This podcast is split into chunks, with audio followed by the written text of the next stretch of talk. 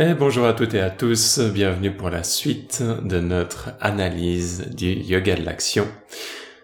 Et pour cela, on se base sur le texte de la Bhagavad Gita présenté et commenté par Sri Aurobindo. On a déjà vu les quatre premiers chapitres de ce texte, donc on a déjà fait un bon bout dans cette avancée et on va continuer aujourd'hui avec le cinquième chapitre qui est intitulé Renonciation aux œuvres et yoga des œuvres.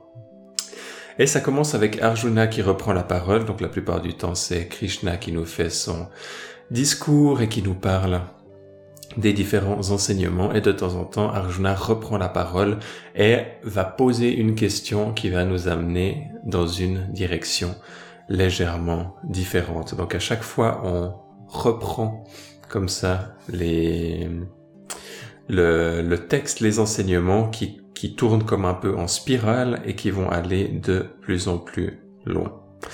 Et je regarde juste le nombre de... Voilà, donc ce chapitre est relativement court et au fait va être en une seule partie de 29 euh, de 29 euh, versets et donc on va on va voir jusqu'où on peut aller pour aujourd'hui. Donc Arjuna dit, Tu me proclames la renonciation aux œuvres, au Krishna, et aussi tu me proclames le yoga. Lequel des deux est le chemin Dis-le-moi nettement, clairement. Et commentaire de Shkorowindo. Arjuna est perplexe. Voici le principe du yoga, les œuvres sont désir, sont désir, et le principe du samkhya, la renonciation aux œuvres présentés ensemble comme faisant partie d'une même méthode. Et cependant, il n'est pas entre eux de conciliation évidente, car la sorte de conciliation que l'instructeur a déjà donnée dans l'inaction extérieure, voire l'action qui encore persiste, est dans l'apparente action, voire une inaction réelle, puisque l'âme a renoncé à son illusion d'être l'auteur des œuvres et a abandonné les œuvres entre les mains du maître du sacrifice. Et pour l'esprit pratique d'Arjuna trop sommaire, trop subtil, exprimé en mots qui, sont presque une énigme, il n'a pas saisi le sens de ces mots, ou du moins il n'en a pas pénétré l'esprit et la réalité.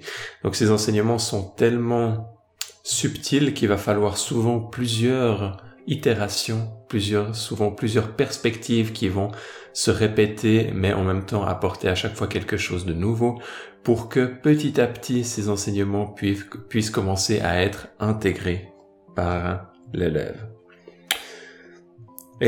Shrobindo continue, la réponse est importante car elle exprime très clairement l'entière différence et elle indique bien qu'elle ne la développe pas complètement la voie de la conciliation. Et donc, Krishna reprend la parole. La renonciation et le yoga des œuvres conduisent tous deux au salut de l'âme, mais des deux, le yoga des œuvres l'emporte sur la renonciation aux œuvres. On doit le considérer comme toujours sannyasine, même quand il est engagé dans l'action, celui qui n'a ni aversion ni désir, car libéré des dualités, il est délivré aisément et joyeusement de la servitude. Séparer le samkhya et le yoga, c'est parler en enfant, non en sage. Donc on a des fois ces, ces, distinctions de, de voies spirituelles et de, et, de, et, des, et des différentes approches, mais le, le, le sage lui-même, de, de son point de vue, elles sont, vu qu'il élève à chaque fois le, le point de vue de chacune de ces, de ces voix à son essence, pour lui, les, ces, différentes voix sont beaucoup plus similaires et beaucoup plus uniques qu'elles peuvent nous paraître hein, dans un premier abord. Donc séparer le samkhya et le yoga, c'est parler en enfant, non en sage. Si un homme s'applique intégralement à l'un d'eux, il obtient le fruit des deux. Donc les récompenses vont être vont être, euh, vont être euh, toutes obtenues. La condition qui est atteinte par le Samkhya, les hommes du yoga aussi y parviennent. Celui qui voit Samkhya et yoga comme une seule chose, celui-là voit. je répète encore une fois, la condition qui est atteinte par le Samkhya, les hommes du yoga aussi y parviennent. Celui qui voit Samkhya et yoga comme une seule chose, celui-là voit. Et verset numéro 6, mais la renonciation au guerrier au bras puissant, donc c'est un nom qui est des fois donné pour Arjuna, mais la renonciation au Arjuna est difficile à atteindre sans le yoga. Le sage qui a le yoga atteint bientôt au Brahman. Et commentaire de Sri Aurobindo. Le pénible procédé du sannyasa extérieur, dukam aptum, n'est pas nécessaire. Il est parfaitement vrai que toutes les actions, aussi bien que le fruit de l'action, doivent être abandonnées, qu'on doit y renoncer mais intérieurement, non pas extérieurement, non pas dans l'inertie de la nature, mais en l'offrant en sacrifice au Seigneur dans la voie et la joie de l'impersonnel, de qui toute action provient sans troubler sa paix. Le vrai sannyasa de l'action est de fonder toutes les œuvres sur le Brahman. Donc la renonciation extérieure, bien qu'elle puisse être considérée comme une voie, elle n'est pas euh, le but en lui-même. Le but en lui-même, ça va être la renonciation intérieure et il n'y a pas besoin nécessairement de s'engager dans une renonciation extérieure pour y arriver. Le sage sait que les actions n'appartiennent pas à lui mais à la nature, et par cette connaissance même il est libre. Et par cette connaissance même il est libre. Il a renoncé aux œuvres, ne fait pas d'action bien que les actions soient faites à travers lui. Il devient le moi, le Brahman, Brahma Buddha. Il voit toutes les existences comme les devenirs, Bhutani de cet être existant en soi. La sienne propre, seulement l'une d'elles, toutes leurs actions comme rien d'autre que le développement de la nature cosmique agissant à travers leur nature individuelle et ses propres actions elles-mêmes comme une partie de cette activité cosmique. Et Krishna continue au verset numéro 7. Celui qui est en yoga, l'âme pure, le maître de son moi, qui a triomphé des sens, de qui le moi est devenu le moi de toute existence, de toute chose soumise au devenir, même s'il accomplit des œuvres, elle ne s'attache pas à lui. Donc, encore une fois, cette idée qu'il n'y a pas d'attachement, qu'il n'y a pas de karma qui va être impliqué dans les actions pour la personne qui est pleinement au yoga.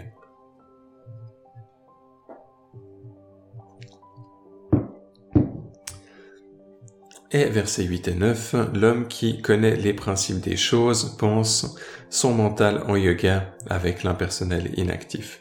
Je n'agis pas.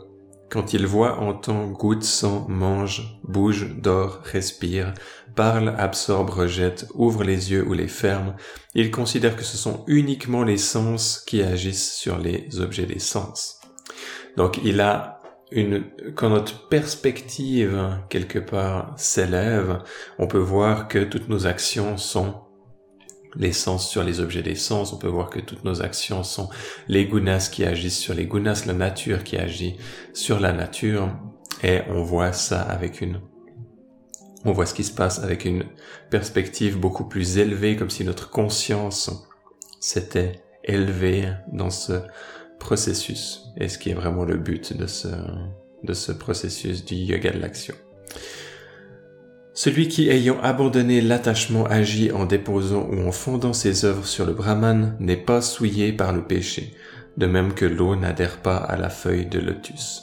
Celui qui, ayant abandonné l'attachement, agit en déposant ou en fondant ses œuvres sur le Brahman n'est pas souillé par le péché, de même que l'eau n'adhère pas à la feuille de lotus. Donc encore une fois, cette idée que le karma, euh, le péché ici qui va être un synonyme pour le karma, mais surtout pour le karma négatif, il va pas rester sur la personne, tout comme l'eau n'adhère pas à la feuille de lotus, qui est bien sûr une belle métaphore qui nous aide à comprendre ce point. Et commentaire de Shri la Gita nous dit que le yoga des œuvres est préférable à la renonciation physique aux œuvres. Le yoga des œuvres, nous l'avons vu, est l'oblation de toute action au Seigneur, offrande qui devient en son point culminant un abandon des œuvres, intérieur et non extérieur, spirituel et non matériel, au Brahman à l'être du Seigneur. Brahmani, Adaya, Karmani, Mai, Sannyasa. Quand les œuvres sont ainsi fondées sur le Brahman, la personnalité de l'acteur-instrument cesse d'exister. Bien qu'il agisse, il n'est l'auteur d'aucune action car il a abandonné au Seigneur non seulement les fruits de ses actions, mais aussi les actions elles-mêmes et le fait de les accomplir. Alors le divin lui ôte le fardeau des œuvres, le suprême devient l'auteur et l'acte, le et le résultat. Et Krishna continue verset 11. C'est pourquoi les yogins font les œuvres avec le corps, le mental, l'entendement, ou même seulement avec les organes de l'action, abandonnement, l'attachement pour leur propre purification. Et il continue, en abandonnant l'attachement aux fruits des actions, l'âme en union avec le Brahman atteint à une paix fondée en Brahman dans le ravissement. Mais l'âme qui n'est pas en union est attachée aux fruits et enchaînée par l'action du désir. L'âme incarnée qui domine parfaitement sa nature, ayant renoncé par le mental à toutes ses actions, intérieurement, non pas extérieurement, se tient sereine dans sa ville aux neuf portes, sans agir ni être cause d'aucune action.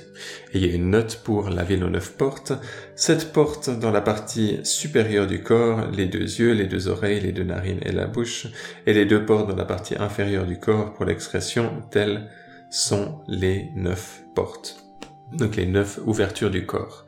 Dans le yoga de la de la le yoga de la de l'art de mourir, on, a cette euh, cette idée de de ces neuf portes avec une dixième encore qui est le Brahmarandra et qui peut être euh, associé au chakra couronne, euh, à la fontanelle au sommet du crâne et encore une pour chacun des six autres chakras. Et donc on a cette notion de neuf portes qui s'étend à 16 portes. C'est aussi quelque chose.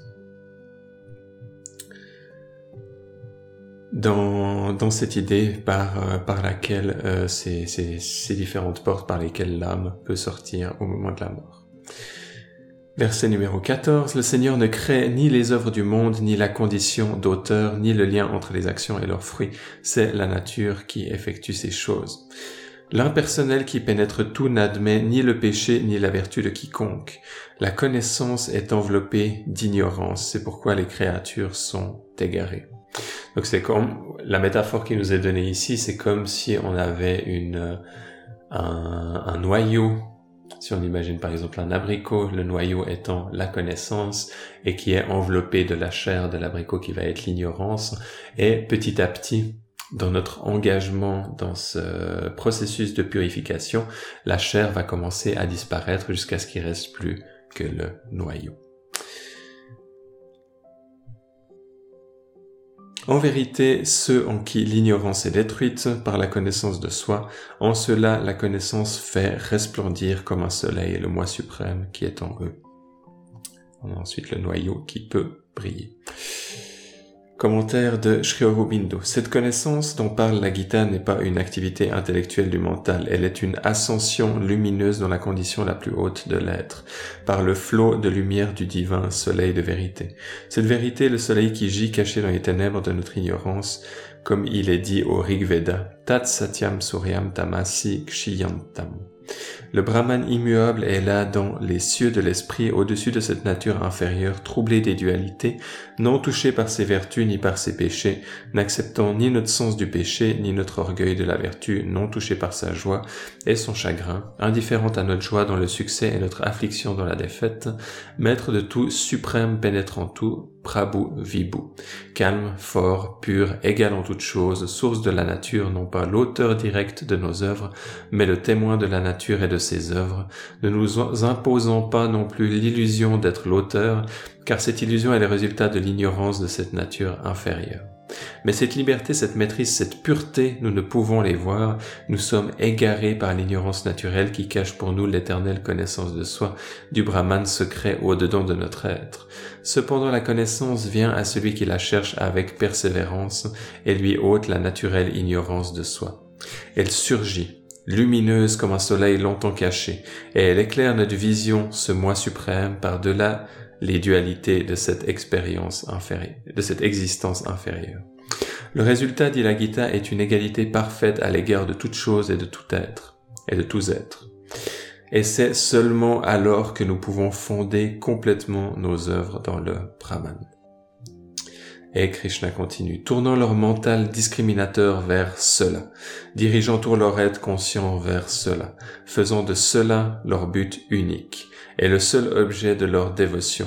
Ils vont là d'où il n'est point de retour, leur péché lavé par les eaux de la connaissance.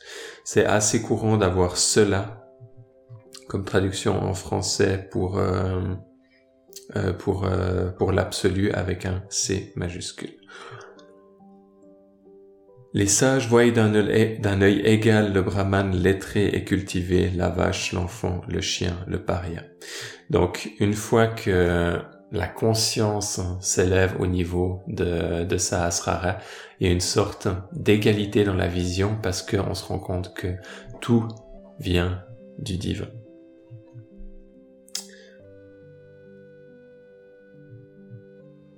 Et commentaire de Shkarobindo là-dessus, le sage en son cœur a pour tous la même bienveillance égale, la même divine affection. Les circonstances peuvent déterminer l'étreinte extérieure ou le conflit extérieur, mais ne peuvent affecter son œil égal, son cœur ouvert, son embrassement intérieur de tout. Et Krishna continue, même ici-bas, ils ont conquis la création, ceux dont le mental est ferme en l'équanimité. Le Brahman équanime est sans faute. Aussi vivent-ils dans le Brahman. Les commentaires de Shkarobindo, le Brahman est équanime, Saman Brahma. Et c'est seulement quand nous avons cette équanimité parfaite, quand nous voyons d'un œil égal le Brahman lettré et cultivé, la vache, l'enfant, le chien, le paria, quand nous savons qu'ils sont tous le Brahman unique, c'est alors seulement que nous pouvons, vivant dans cette unité, voir en tant que Brahman nos œuvres provenant de la nature, librement, sans nulle crainte d'attachement de péché ou de chaîne.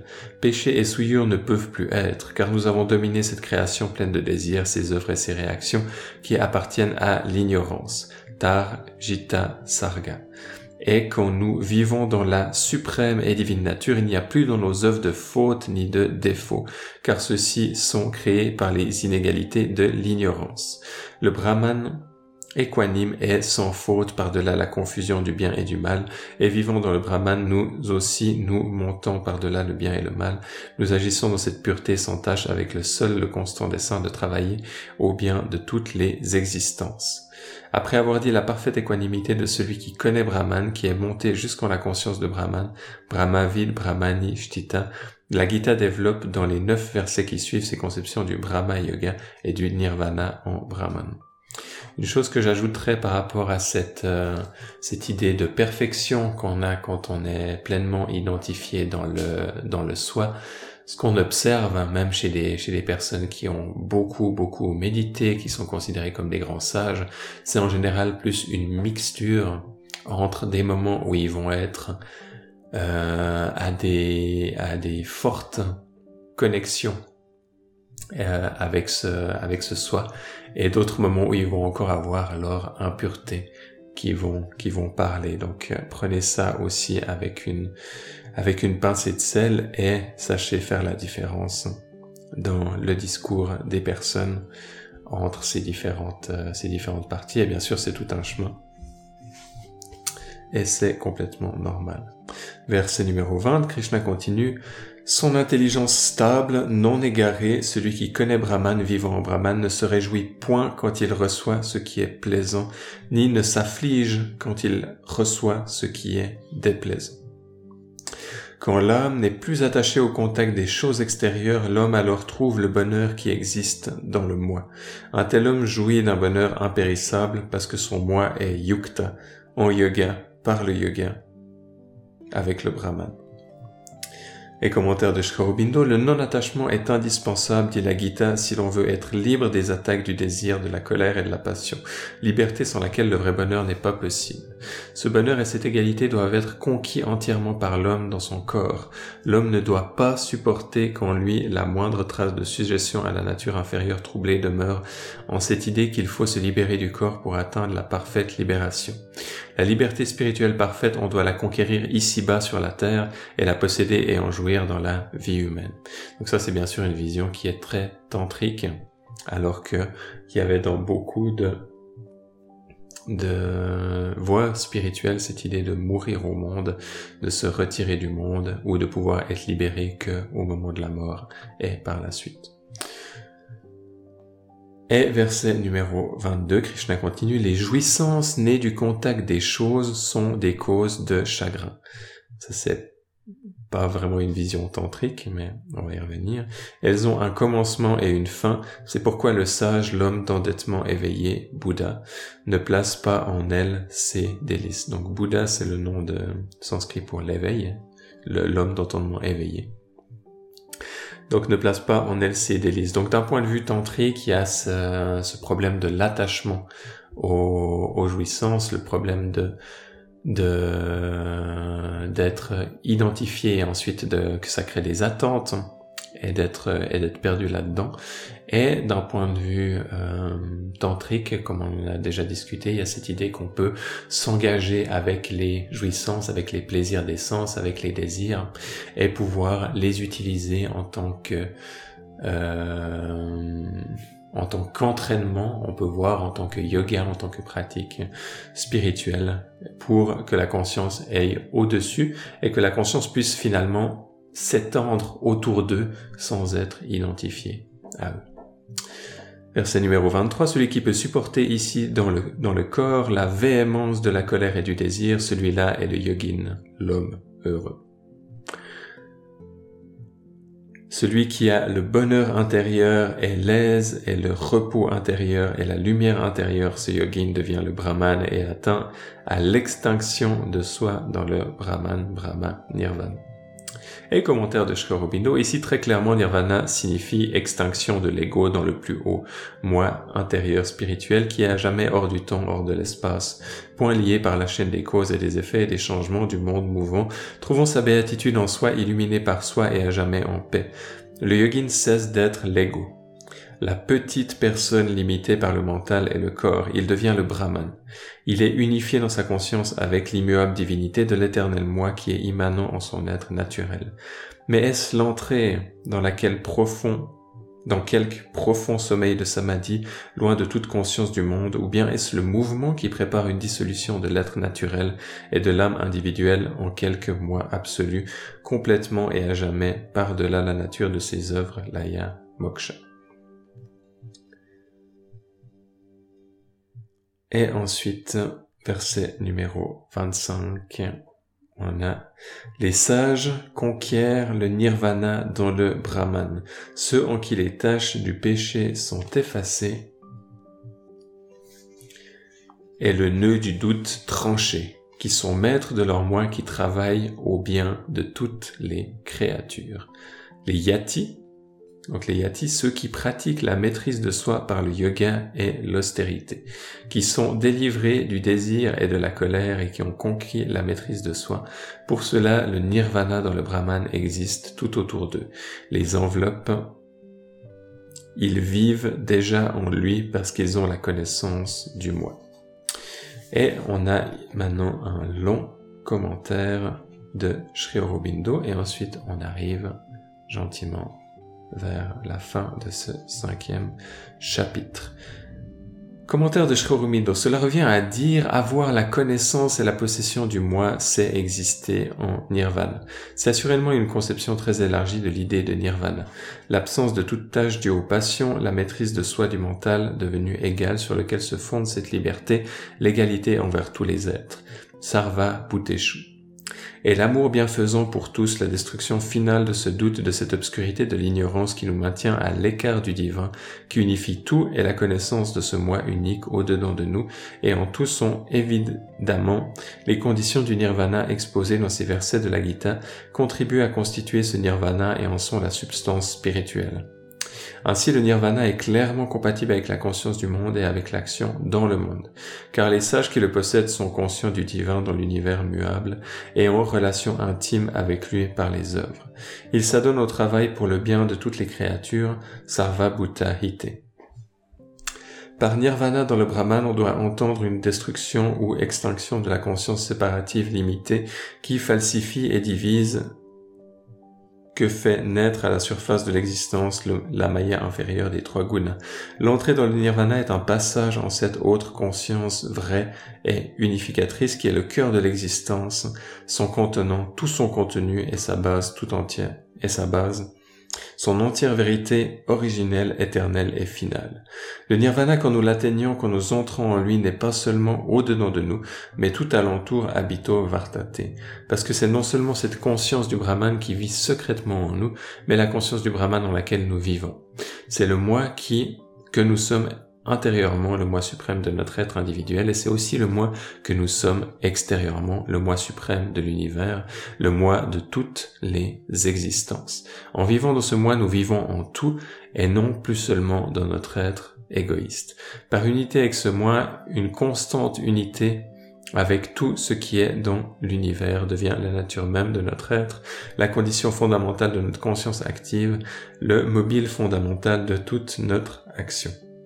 On peut avoir ici ces deux aspects du moi, le premier qui va être, euh, qui semble être intérieur, qu'on a l'impression de plonger à l'intérieur de nous en méditation, mais aussi ensuite ce deuxième aspect plus extérieur, que même quand on a les yeux ouverts, tout ce qui est autour de nous est aussi constitué de ce moi. Il s'agit ici d'un processus de yoga introduisant un élément qui semble tout autre que le yoga des œuvres et même tout autre que le pur yoga de la connaissance par la discrimination et la contemplation. Il appartient en tous ses traits caractéristiques au système du Raja Yoga dont il adopte la 16 psychophysique. Il y a la conquête de tous les mouvements du mental chez Tavriti Niroda. Donc ça c'est vraiment la, base avec euh, dans les Yoga Sutras de Patanjali. Yoga Shitavriti Niroda, le yoga est la cessation des mouvements du mental. Il y a la maîtrise de la respiration, pranayama, il y a le retrait des sens et de la vision vers l'intérieur, ils mettent pas le mot sanskrit ici, mais qui est pratyahara. Ce sont là des procédés qui conduisent tous à l'extase intérieure du samadhi, leur objet à tous étant moksha. Et moksha, c'est la libération. Or, moksha, en son sens habituel, c'est la renonciation non seulement à la conscience séparative de l'ego, mais à toute la conscience active, une dissolution de notre être dans le Brahman suprême. Devons-nous supposer que la Gita donne ce procédé dans ce sens comme le dernier mouvement d'une libération par dissolution, ou seulement comme un moyen spécial et une aide puissante pour dominer le mental qui s'échappe vers l'extérieur. Et c'est le point culminant, le final, le dernier mot. Nous trouverons des raisons de le considérer à la fois comme un moyen spécial, une aide, et aussi comme l'une ou au moins des portes du départ final, non par dissolution mais par élévation à l'existence supracosmique, car même ici dans ce passage ce n'est pas le dernier mot, le dernier mot, le final, le point culminant où l'on trouve dans la dans l'un des versets suivants le dernier du chapitre. Donc on a ici une grande considération de, de Sri Aurobindo pour savoir est-ce qu'on est en train de parler de, de, de la réalisation spirituelle d'un point de vue du, des Yoga Sutras de Patanjali avec cette, cette idée qu'on va juste juste qu'on va se, se retirer à l'intérieur de nous sans inclure le monde extérieur ou est-ce qu'il y a justement cette acceptation du monde extérieur en même temps. Donc c'est une considération euh, d'essayer d'interpréter dans quelle direction va la Bhagavad Gita d'un point de vue philosophique. Et les trois derniers versets de ce chapitre, versets 27-28, ayant placé en dehors de soi tous les contacts extérieurs et concentré la vision entre les sourcils, donc entre les sourcils c'est là où euh, on a notamment le, euh, très souvent le chakra ajna qui est placé, d'autres le placent au niveau du front. Concentrer la vision entre les sourcils est rendu égaux le prana et l'apana, qui sont deux des mouvements d'énergie qui, quand ils sont rendus égaux, kundalini sort. Donc c'est quelque chose de rendre égaux prana et apana, c'est quelque chose de très courant dans le, dans les philosophies, notamment liées au hatha yoga. Est rendu égaux le prana et l'apana, ce mouvement à se mouvant à l'intérieur des narines, ayant maîtrisé les sens, le mental et l'entendement, le sage qui se consacre à la libération, qu'on quitté le désir, la colère et la peur, est à jamais libre. Et dernier verset numéro 29, quand un homme m'a connu comme celui qui jouit du sacrifice et du tapasya, tapasya c'est un nom pour les ascèses, pour les pratiques spirituelles, de toute ascèse et de toute volonté d'action, le Seigneur puissant de tous les mondes, l'ami de toutes les créatures, il vient à la paix. Et commentaire de Sri Aurobindo, il s'agit de nouveau de la puissance du karma yoga, la connaissance du Brahman actif sur âme cosmique est présentée avec insistance comme l'une des conditions de la paix du nirvana. On retourne ainsi à la grande idée de la Gita, l'idée du Purushottam. Bien que ce nom ne lui soit donné que très près de la fin, c'est toujours ce que Krishna désigne par son je et son moi.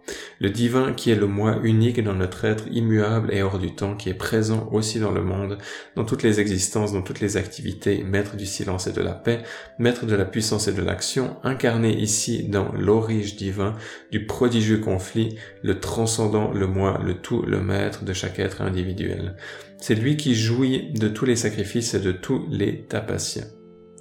Aussi le chercheur de la libération doit-il faire des œuvres comme sacrifice et comme tapassia. Il est le Seigneur de tous les mondes manifestés dans la nature et en ses êtres. Aussi l'homme libre doit-il faire les œuvres ainsi que les peuples dans ces mondes, locaux sangraha, soient gouvernés et conduits justement.